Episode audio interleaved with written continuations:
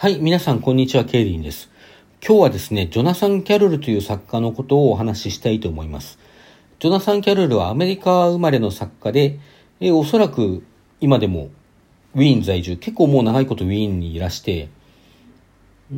最近ちょっと情報を入れてないんですけども、まあ、まだ多分ウィーンにいらっしゃると思います。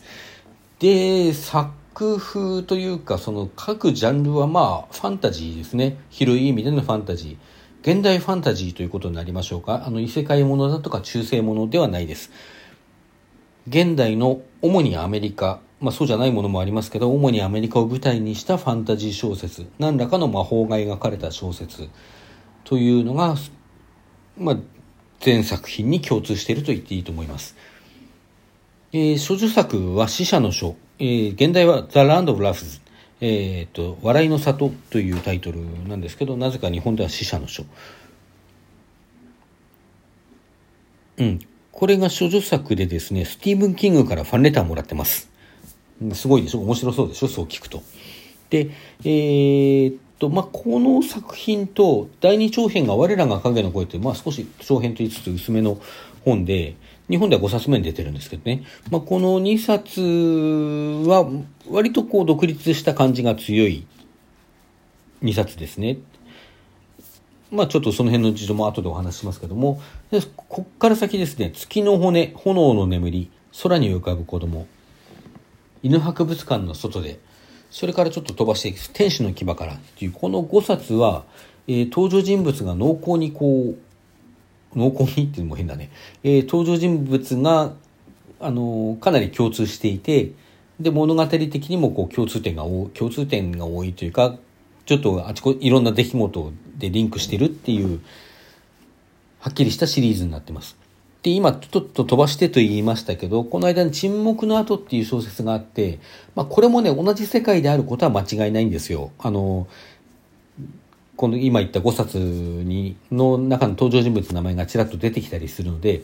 同じ世界であることは間違いないんだけど割とこうつながりは薄いこう出来事によってリンクしていたりしないという意味でね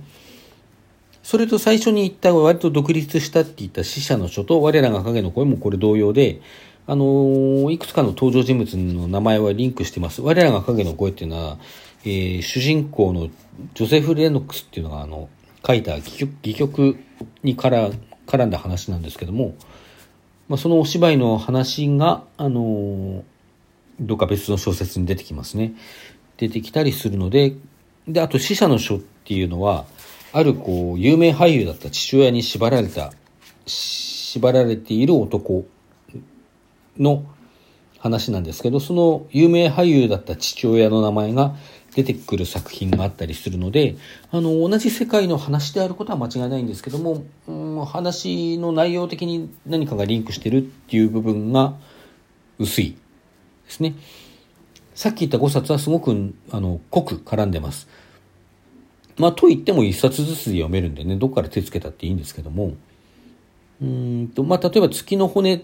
の主人公じゃないや、主人公にこう言い寄る男として出てくるウェーバー・グレグストンっていう映画監督がいるんですけども、このウェーバー・グレグストンは空に浮かぶ子供で主役張ってます。あと、炎の眠りにも、の主人公カレン・ジェームスと共に出てきたりしますね。えー、っと、そしてですね、あと、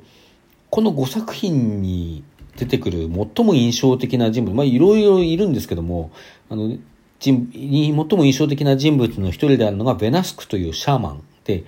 まあなんかね、すごくこう俗っぽく見えるんだけども言うことが深いみたいな感じで、このベナスクが言う、語る経句めいた言葉というのも魅力の一つでありますね。鼻につく人には鼻につくでしょうね。そういう経句みたいなものがね、うん、積極臭いなって思う方もいるかもしれませんが、まあ、好きな人には結構こう、たまらない魅力になっています。あと犬が結構出てきますね。あちこちにね。犬、犬が出てくる。犬が出てくるし、あと神とか天使がよく出てきます。出てくるというか、あの、まず一つは神っていうのは父ですよね。キリスト教の神って。で、父とこの物語と言えるものが割とあって、えー、少女作死者の書それからね、うんと、炎の眠りもそうですね。まあ、その辺が父と子の物語である。それから、あの、神というのは造物種で、この世を作ったものなわけですけども、その、神が世界を作ったということと、人間が何か創作物を作るということが、こう、リンクされているような感じもします。死者の書がそうですね。それから、我らが影の声も、まあ、そうだと言えなくもないかな。月の骨はちょっと違うかな。でも、炎の眠りだとか、そうね、炎の眠りであるとか、空に浮かぶ子供、これは映画の話になりますけど、あと犬博物館の外では創作物というよりも、ここは建築物の話になって、さらに聖書のある物語が濃厚に絡んでくるんですけども、まあそういう、こう、神の行いと人間の行いの関係みたいなね、ことが描かれたりする。で天使について言うと、あの、天使の牙からってそのものズバリのタイトルがありますけども、天使が出てくるとね、死の天使であることが結構多いんですよ。多いというか、空に浮かぶ子供と天使の牙からにおいてはそうなんですね。おそらく同じもの。そして天使の牙からを読むと、どうもこの死の天使って言われてるものって、いわゆる打天使なんじゃないか、あの悪魔なんじゃないかなというような感じもするんですけども、まあそんな風にして天使というキーワードも共通しています。あと物語全体の特徴として、ラブロマンスの絡んだ話が結構多くて、我らが影の声とかも三角関係の話でね、死者の書もそういうことが絡んでいます。月の骨の前半なんかベターマのラブロマンスですね。炎の眠りは一貫して愛の物語ですね。まあ、そんな風な感じになってます。そのね、ラブロマンス要素とか、まあ、ベターマって言ってもどうかね、あの、うんまあまあそれでもねあのそういう要素とかあのさっき言った稽古みたいな要素っていうのが鼻につく人に鼻について合わないかもしれないけども、まあ、結構読んでると楽しい面で読める部分ですね。そして日本ではダークファンタジーっていうふうに分類されることが多くて確かにちょっと不気味な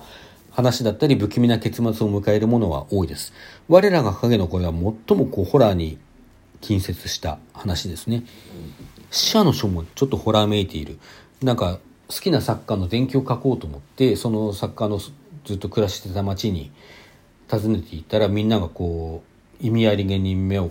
目配せをしてひそひそなんか話してるっていうね、ちょっとある種のホラーとかミステリー小説みたいな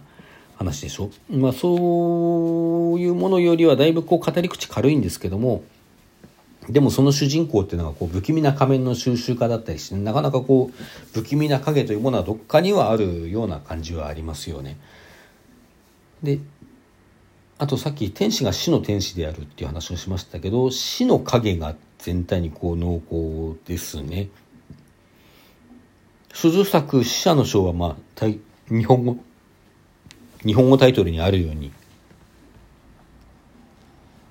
まさに死者の書っていう部分がありますし、我らが影の声とか、うんとね、空に浮かぶ子供とか、あ、そう、あと月の骨もね、月の骨とか、あと、この辺はこう、死んだ人、もう死んじゃってる人が、ものすごいこう重要な役割を果たすような話なんですよ。で、天使の牙からは、あの、その死というものに真っ向から取り組んだ作品と言っていいと思います。なかなかこれ最後は感動的です。でですね、この天使の牙からまでの話をしてきましたけども、そこれ以降も長編日本で出ているのが3冊あって、蜂の巣にキス、焚き木の結婚、木でできた海っていう、これはあの、あまり話が絡まない、絡まないけども、まあ一応ちょっと一部登場人物の名前がかぶったりする部分はあるんですけども、まあ、あまり話が絡まなくて、クレインズビューっていう街を舞台にしたクレインズビュー三部作と言われているものです。まあ、これもね、テーマ的には、まあ、もちろん共通点あるんですけども、まあ、そんなことがあって、ちょっと毛色が違うかなと。あの、過去、過去と向き合う話みたいなところが強いかな。まあ、でもどれも面白いです。その他日本では短編集「黒いカクテル」と「パニックの手」というのが出てます。